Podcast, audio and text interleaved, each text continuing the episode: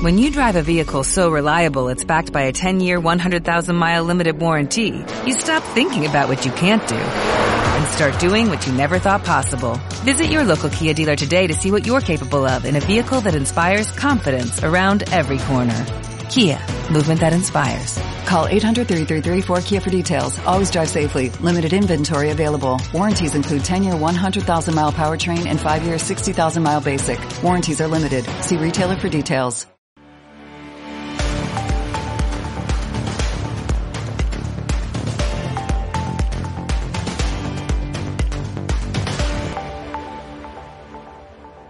Bienvenidos a este nuevo especial de Cuando esto pase. En esta oportunidad nos encontramos con Juan David Ballén. Él es jefe de investigaciones económicas de Casa de Bolsa. En esta oportunidad estaremos abordando todo lo, todo lo referente a los mercados externos y a commodities como el oro y el petróleo. Juan David, muchísimas gracias por acompañarnos y bienvenido. Ari, muchas gracias a ti, a Taya FX y un saludo a todas las personas que nos están viendo. Juan David, ¿qué tal si para iniciar hablamos de los mercados accionarios más importantes del mundo? Puntualmente hablemos de Wall Street. Sin duda, el 2020 fue caótico en muchos aspectos, también fue positivo, se registraron máximos históricos, algunos se beneficiaron, otros perdieron, y teniendo en cuenta esto, ¿qué se prevé para este inicio de 2021 y el resto también del año, teniendo en cuenta pues que iniciamos con nueva cepa de coronavirus, nuevos contagios, pese a que ya hay vacunas, ya empezaron jornadas de vacunación en algunos países de Europa, en Estados Unidos también. ¿Qué se espera? Bueno, eh, el año 2020 yo lo dividiría en dos momentos. Ustedes saben muy bien que los mercados siempre pues, son muy dinámicos y a través de, del tiempo pues van cambiando un poco de, de, tendencia y de desempeño. Entonces el año pasado pues se debió claramente antes de la pandemia y después de la, de la pandemia. Antes de la pandemia los mercados venían pues eh, muy bien, venían con un desempeño sólido, llega la pandemia y pues hay un desplome eh, a nivel global. Y lo que vemos de ahí hasta el mes de noviembre es que las acciones eh, se han venido recuperando poco a poco. En especial en Estados Unidos, específicamente lo que hemos visto es que las que han tenido mejor desempeño han sido las tecnológicas, porque claramente pues en medio de, de este escenario en el que estamos viviendo eh, son las que nos han permitido pues seguir produciendo y trabajando con, con normalidad y son las acciones que, que, mejor les ha ido. Entonces, por eso uno encuentra que en este caso específicamente en Estados Unidos el mercado pues eh, y en especial de tecnológicas volvió, recuperó todo lo que perdió y estaban máximos históricos. Sin embargo, si uno mira otros mercados, otras compañías, otras acciones que son las que nosotros llamamos cíclicas, que son las que van uno a uno con el desempeño macroeconómico, esas acciones sí han presentado un desempeño un poco más débil, aunque también se han recuperado, lo han hecho a un menor ritmo. Y ahí, en, en, ese tipo de, de, compañías, eh, de acciones, ¿qué países suelen clasificar? Ahí están precisamente emergentes como nosotros, como Colombia, como todo lo que es eh, la TAM, entre otros países. Entonces, nuestras acciones, eh, que por cierto fueron las más perjudicadas en, en el momento más álgido de, de la crisis, también se han venido recuperando, pero nuestros mercados se han recuperado a un menor ritmo que el que lo hizo Estados eh, Unidos, principalmente como por la composición que tienen nuestras economías. Nuestras economías, pues digamos que no son tan, no tienen una exposición tan grande a lo que es precisamente la, la tecnología. Entonces, como dependemos más de commodities y otro tipo de sectores, pues el desempeño económico nuestro ha sido un poco más, más, más débil. Entonces, yo más o menos lo, lo, lo diría así por el lado de Asia y de Europa. En el caso de, de, Asia lo que vimos fue también una recuperación muy temprana, porque pues ustedes saben muy bien, en teoría China ha controlado muy bien el, el virus, eh, también ellos comenzaron todas esas jornadas de vacunación más temprano que el resto de países, y pues eso a su vez se vio reflejado en, en, en un repunte del PIB súper rápido, eso ya, ya, en dos, tres meses China estaba prácticamente creciendo lo mismo antes que estaba de, de la pandemia, eso también se vio reflejado en sus activos eh, financieros. Y por último, pues tenemos Europa. Europa es una economía que de todas las que hemos mencionado es una de las que, que, está más, más débil en el sentido de que es una economía que está muy endeudada, yo ya tenía las tasas de interés eh, abajo, entonces pues lo que vimos es pues un deterioro gigantesco del desempleo, aunque también los mercados se recuperaron, el ritmo de recuperación fue un poco más lento que, que el del resto de los mercados que, que, he venido mencionando. ¿Y qué explica esa fuerte recuperación al, al final en, en, los mercados eh, las políticas, las políticas tanto monetarias como fiscales. Entonces, lo primero que vimos una vez comenzó la pandemia fueron bancos centrales bajando tasas de interés a niveles históricamente bajos. En el caso puntual de Colombia, por ejemplo, 1,75, que eso nunca en la vida lo habíamos visto en nuestro país. E igual Estados Unidos nuevamente a cero. Y aquellos países que ya tenían las tasas en ceros, lo que pensaron fue a comprar nuevamente activos y al final esa compra de activos lo que genera precisamente es que los precios se recuperen. Entonces, eso también justifica un poco como, como esa dinámica tan positiva en, en, los mercados. Y por último, pues tenemos todo lo que es gasto Pues los gobiernos claramente una vez comenzó la pandemia, lo primero que hicieron fue aumentar el gasto, eh, dar subsidios precisamente a nivel global, pues por toda la gente que ha sufrido precisamente por, por, por el desempleo, estimular la, la, economía y todo eso lo reflejan los, los, los precios. Lo quiero cerrar es con, con la siguiente idea y es, eh, hay, hay una gran diferencia en lo que está sucediendo en la economía real y en los mercados financieros. Cuando uno mira la economía real, pues todo lo que he venido yo diciendo, pues es, es, cierto que ha sucedido, pero uno ve casi que todo lo contrario. El desempleo continúa muy alto. Uno ve que muchas compañías eh, están sufriendo, hay unas que han quebrado y otras que las utilidades siguen siendo muy bajas, mientras que los mercados financieros pues, reflejan otra, otra realidad muy, muy, muy diferente. Y esa diferencia se debe principalmente a lo último que yo mencionaba, que son todos esos estímulos fiscales y, y, monetarios que, que, hay a nivel mundial, que lo que está haciendo en cierta medida es que se estén inflando un poco el, el comportamiento, los precios de los activos financieros que estamos viendo. Perfecto, Juan David. Y teniendo en cuenta que hace algunos meses el mercado se percibía así por parte de los agentes del mercado que ya con el tema de la vacuna, ya estamos finalizando el año, ya como que se iba a controlar el tema, venimos ahora a encontrarnos nuevas cepas, ya como que el tema de la vacuna sí, muy bueno, muy chévere, pero está quedando un poquito al lado por temores precisamente por esa nueva cepa. De hecho, Reino Unido está contemplando nuevos cierres, Alemania también está planeando extender confinamientos. Pregunta puntual, ¿el mercado da para tanto? Por ejemplo, los bancos centrales como la Reserva Federal, que es más, el más y uno de los más importantes del mundo, tienen más espacio, digamos, para seguir reduciendo tasas, se mantendrían ahí. ¿Qué podría pasar en ese sentido teniendo en cuenta pues este relativo nuevo escenario? Bueno, eh, aunque yo, pues yo no soy un experto en, el tema de, del virus y cómo se comporta, sí lo que he leído y lo que uno puede prever es que es un virus que tiene varias, varias fases. Entonces, esta segunda fase, tercera fase que están viviendo algunos países, eh, se prevé, ya se preveían y, y, van a continuar. O sea, muy seguramente van a ser, si no seis meses más, un año más en las que vamos a estar en una situación muy similar y es como abre la economía, cierra la economía, abre la economía, cierra la economía. Hay una gran diferencia a la primera fase, que esa fue la que sufrimos en marzo, abril del año pasado, y es que en ese momento fue un confinamiento total, que nadie estaba saliendo, todo el mundo estaba guardado entre sus casas, mientras que ahorita es un poco más flexible. Ahorita, pues listo, interrumpe uno todo lo que son los viajes aéreos, o como sucede aquí en Bogotá, varias zonas, pero pues uno no para toda la economía, sino sigue funcionando medias.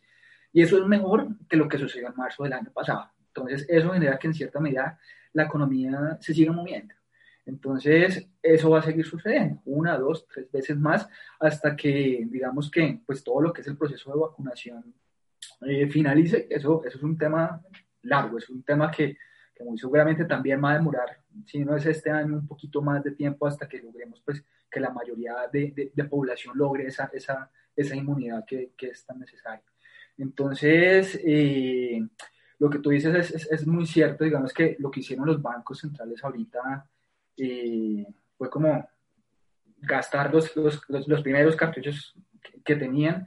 Ah, como te decía ahorita, allá había muchos bancos que tenían las tasas abajo, entonces lo que hicieron fue eh, hacer políticas no tradicionales, adicionales a las que ya estaban haciendo, que, precisamente son esas compras de, de, activos, compras de deuda. Algunos bancos centrales están comprando acciones, otros bancos centrales están comprando pues, bonos que son lo que uno denomina como basura, high yield, entonces, están comenzando a intervenir un poco más, más el mercado financiero y todo eso al final lo hicieron en, en, en, ese primer momento, era para tratar de mantener la liquidez en los mercados. La liquidez es muy importante porque de la liquidez depende, depende la solidez de las compañías. Las compañías se pueden quebrar fácilmente si se quedan sin, sin liquidez. Entonces, esa ha sido como la primera fase. La, la segunda, tercera y cuarta fase, las, las que se vienen más adelante, eh, van a ser unas fases y, que pues en cierta medida lo que van a tener que tratar de solucionar los bancos centrales es la solvencia. Es decir, ya que la estructura y el negocio realmente de todas las compañías no, no, no, se caiga y eso es lo que comienza a estar en juego eh, ahorita. Y para lograr eso, ¿qué van a hacer los bancos centrales? Pues van a seguir haciendo lo que están haciendo eh, hasta el momento. De hecho, lo vimos en Estados Unidos cerrando el mes de diciembre y fue Donald Trump anunciando otro, otro paquete de ayuda, que al final quedó un poquito más grande, que, que no se lo aprobaron, pero, pero es eso, es seguramente este año vamos a ver anuncios y más paquetes de, de, de ayuda, más estímulos fiscales por parte de muchos bancos centrales a nivel global, porque como tú lo decías, las tablas ya no hay para dónde más, las tablas ya están en ceros, algunos países están negativas, entonces eso es lo que va a tratar de mantener en cierta medida, pues, eh, la economía o los mercados a, a flote durante este año. Juan David, estamos hablando puntualmente de los bancos centrales más grandes, más fuertes, como la Reserva Federal, el Banco Central Europeo. Para este lado del planeta, para Latinoamérica, pues son economías más pequeñas, un poquito más débiles, hablamos de la colombiana, también unas muy fuertes como la chilena o la brasileña, pero igual en tamaño y en menor medida, pues frente a la Reserva Federal la diferencia siempre es considerable. ¿Cómo se ve este escenario para Latinoamérica? ¿Tendremos la posibilidad, la fuerza de mantenernos o será un poquito más duro este 2021 para este lado del mundo? Sí, para, para las economías, eh, digamos que, que en vía de desarrollo, eh, y emergentes, caso pues Colombia y varias, varias también economías aquí de la, de la, región de Latinoamérica, es mucho más complejo, por lo que nosotros no, no podemos o no tenemos esas mismas herramientas que, que, que pueden usar esas economías grandes, las desarrolladas, los, los, la, la Reserva Federal, el Banco Central Europeo, porque la demanda por, por nuestros activos o por nuestra divisa es muy, muy escasa. ¿A qué quiero llegar con ello? Y es que pues, los, nuestros bancos centrales también pueden imprimir dinero como lo están haciendo los bancos grandes del mundo. Pero el tema es que nuestras monedas no son reserva. Los inversionistas extranjeros no están demandando nuestra moneda. Entonces, al final, si una empresa empieza a imprimir mucho dinero, pues para incentivar el crecimiento económico, lo que termina generando es inflación. Y eso sea, sea ya, ya lo hemos visto en muchos ejemplos aquí en la región, Venezuela, Argentina, en otros países como Zimbabue también. Entonces, eh, ¿por qué sucede eso? Es porque no hay demanda por la divisa. Entonces, uno se llena de, de, de, la, moneda comienza a circular mucho más y, comienza a generar que los precios se suban. Entonces al final termina siendo mucho más eh, negativa como la cura que, que, la enfermedad. Entonces nosotros realmente, ¿qué podemos hacer y qué están haciendo las economías como la nuestra? Es endeudándose. Es como asumiendo más, más, más deuda, aumentando la, eh, el endeudamiento, ya sea interno como, como emitiendo de, de, deuda externa, eh, que pues habrá un punto en el cual ya es, es, es, como muy alto en el cual pues nos estamos ya, ya, ya acercando y por eso es tan, tan, tan difícil, porque en algún momento vamos a tener que pagar pues todo ese endeudamiento al, al, al que estamos llegando. Entonces al final pues sí, efectivamente nosotros tenemos unas, unas menores herramientas y eso también en parte eh, explica el por qué nuestras bolsas se han recuperado un poco más lento que las bolsas de los, de los países desarrollados y es porque aquí los planes de estímulo, de estímulo de esos paquetes de ayuda han sido más pequeños que lo que han realizado los, los bancos o las, o las economías mucho más grandes. Y teniendo en cuenta ese escenario y saliéndonos un poquito de los mercados en cuanto a previsiones de crecimiento a nivel general, se hablaba de una recuperación, o se ha hablado de una recuperación en 2021, registramos eh, que vamos a registrar tasas negativas en 2020, contracciones superiores al 7% en el caso de Colombia, según muchos expertos y demás. ¿Qué se prevé en ese orden de ideas para 2021? Si todavía nos mantenemos como en esa senda de recuperación o hay una gran posibilidad, una mayor posibilidad de registrar crecimientos negativos.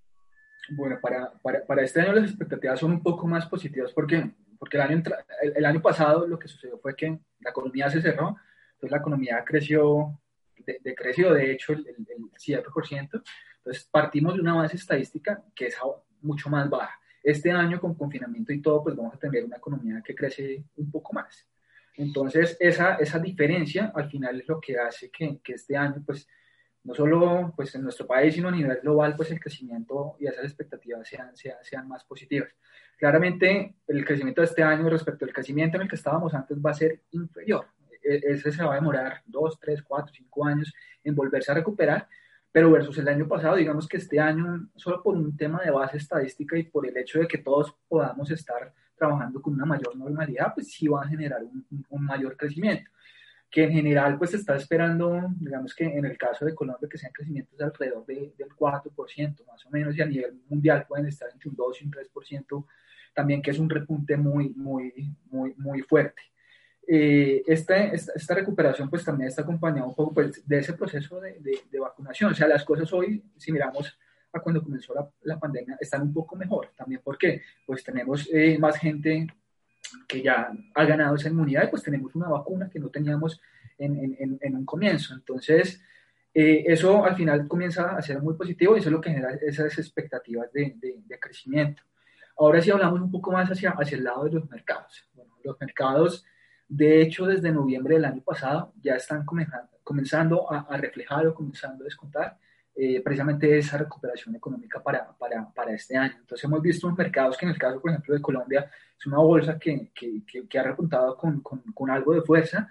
También tenemos Estados Unidos, como tú decías también al comienzo, pues siguió al alza y, y en algunos índices pues teníamos nuevos máximos históricos.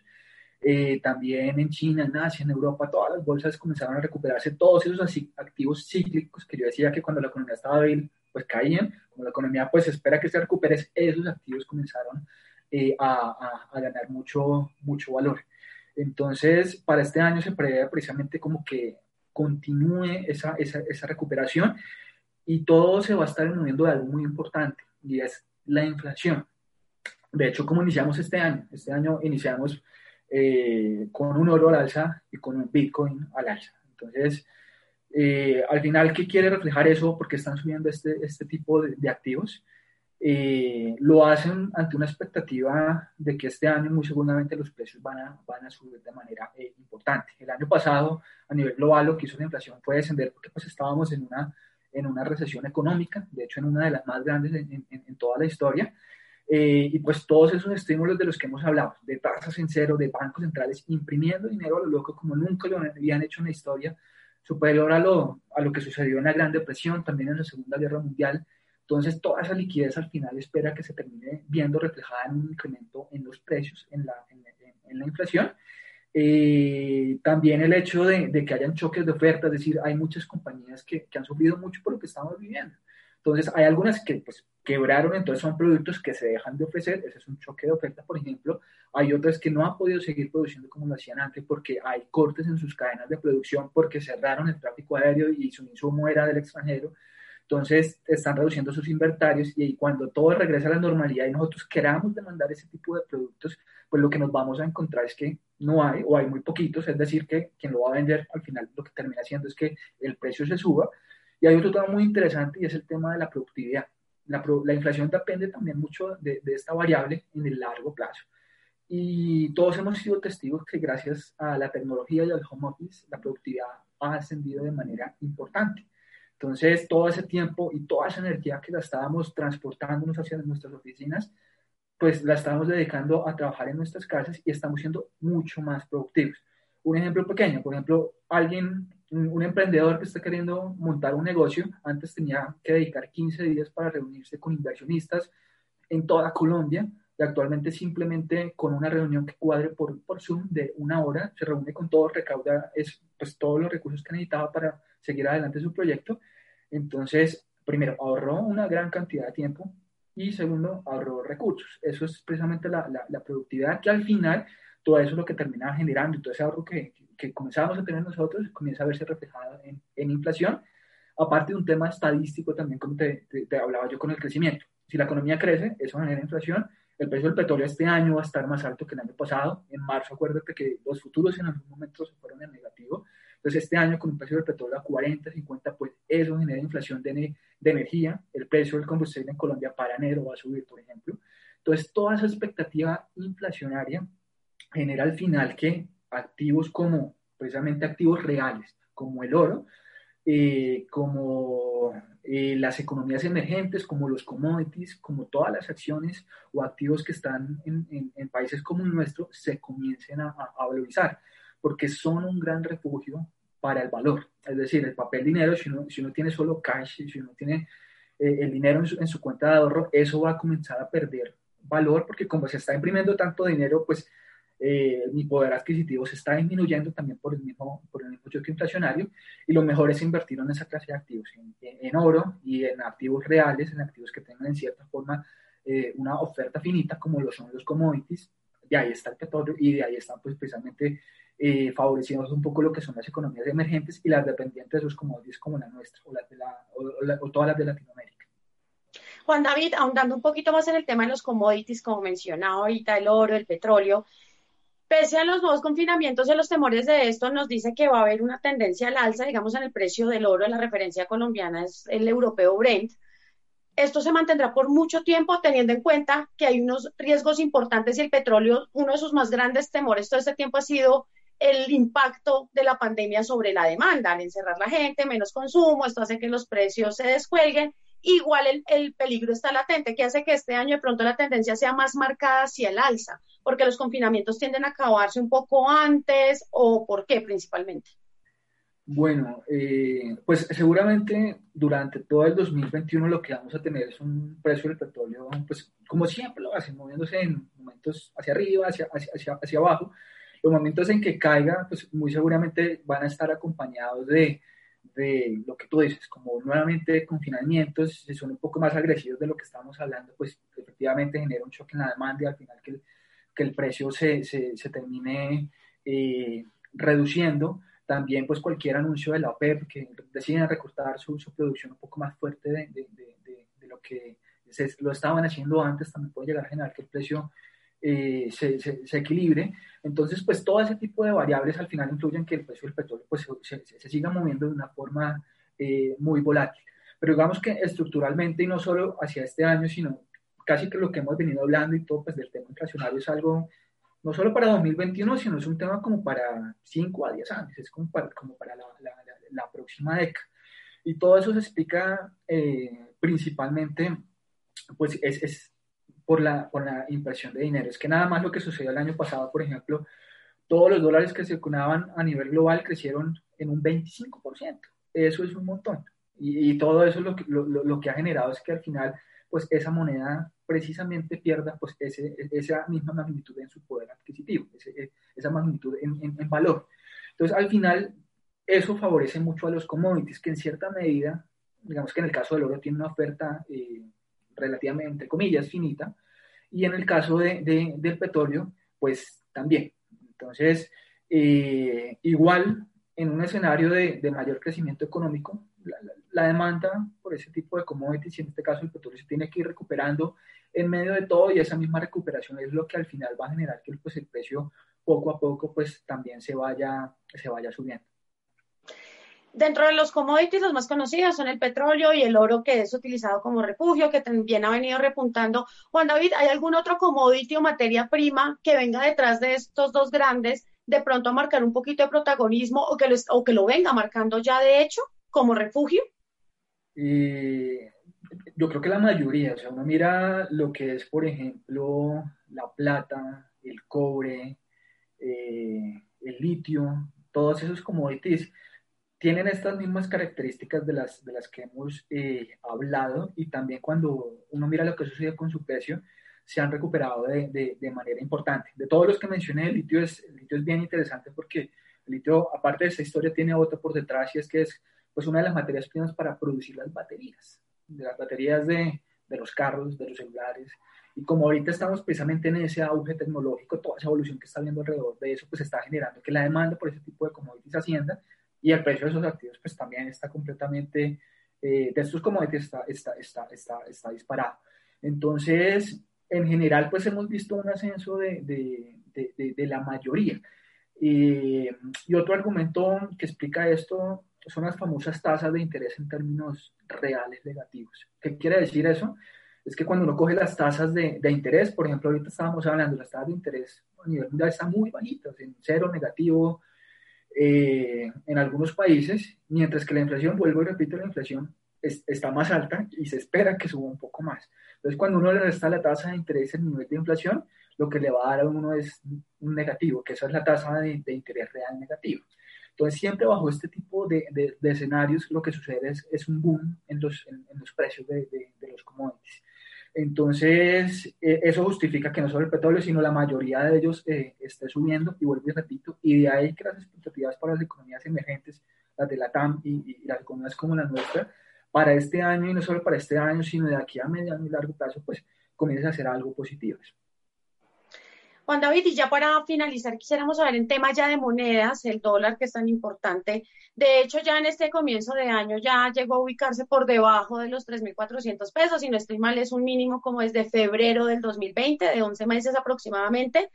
¿Cómo se ve el comportamiento del dólar para este año? ¿Seguirá con una tendencia negativa? Obviamente en medio de la volatilidad que se espera, pues por las últimas noticias, lo que se vaya presentando en el camino, pero a términos generales, ¿qué se, qué se espera pues para el dólar y las divisas latinoamericanas, teniendo en cuenta pues el peso colombiano principalmente, que es nuestra moneda? Bueno, en línea con todo lo que hemos hablado, bajo un escenario en el cual la inflación a nivel global comienza a ascender, eh, las divisas, y en este caso específicamente el dólar, suele perder valor. Entonces tú te das cuenta que toda la historia ahí completamente converge en, en lo mismo y tiene en cierta medida un sentido. Entonces acciones subiendo, oro subiendo, commodities subiendo y dólar y dólar cayendo. Entonces, bajo este tipo de escenarios, lo que uno suele ver es, es, es una pérdida de valor de, de, del dólar, que vuelvo y repito, se viene dando desde el mes de noviembre. Desde ahí comenzó una caída agresiva a nivel global de, del dólar. Yo creo que para comenzar este año, eh, vuelvo y, también menciono, el mercado desde muchos momentos, para comenzar este año, como los mercados ya están tan sobrecomprados, o sea, uno mira las acciones y están demasiado altas, hay algunos activos que ya se están eh, inflando en, precio, eh, entrando en riesgo de convertirse en, una burbuja. Eh, también el dólar está tan sobrevendido, o sea, esa caída que, que, ha tenido recientemente ha sido tan agresiva que es posible que comencemos el año, lo que es enero, febrero y tal vez hasta marzo, con un dólar repuntando, repuntando levemente, que pueden llegar a ser nuevamente niveles que estén alrededor de los 3.520, 3.600, 3.700, 3.700 pesos. Entonces tal vez podamos llegar a tener un dólar en la primera parte del año repuntando. Pero desde marzo en adelante tal vez el dólar pueda volver a perder algo de valor en el sentido que toda esta historia que hemos hablado de la inflación va a ser mucho más marcada desde marzo, porque la base estadística y la deflación de 2020 comenzó a darse desde que comenzó la pandemia, desde el mes de marzo. Entonces, ese va a ser como, como, como una fecha que todos tenemos que tener en la cabeza, porque si efectivamente sucede todo lo que estamos hablando, desde ese momento ahí sí va a ser un poco más marcada que la inflación comience a ascender poco a poco, y entonces eso genere, que genere a su vez pues, que el precio del dólar vuelva a retomar como esa, esa, esa, esa tendencia a la baja. Entonces yo lo diría como esos dos momentos. Tal vez un primer momento en que veamos otra vez algo de aversión al riesgo, gente tomando utilidad en acciones, eh, las acciones y los precios cayendo y que la gente, pues al final eso termina generando demanda productivo refugio, que el dólar suba algo, pero ya en la segunda parte tal vez algo más de, de calma y pues en este escenario sí un dólar nuevamente descendiendo. Lo que a diferencia del año pasado, eh, sí puedo estar algo más seguro que pueda llegar a suceder es que va a haber menos volatilidad, porque pues la pandemia fue algo sorpresivo y generó que de un momento a otro pues todos los activos pues se, se disparan hacia arriba o hacia abajo, demasiada volatilidad. Este año, como pues bajo de las condiciones actuales y todo lo que conocemos que vaya a suceder, son más normales, pues lo que no se espera es que la volatilidad sea un poco más, más baja. Juan David, muchísimas gracias por aportarnos en este valioso espacio. No, Dari, con mucho gusto eh, y espero que les haya eh, agradado. Y a ustedes muchísimas gracias por acompañarnos en este nuevo especial de Cuando esto pase. Los invitamos a que nos sigan en nuestras redes sociales y con esta y otra información en www.datayfx.com.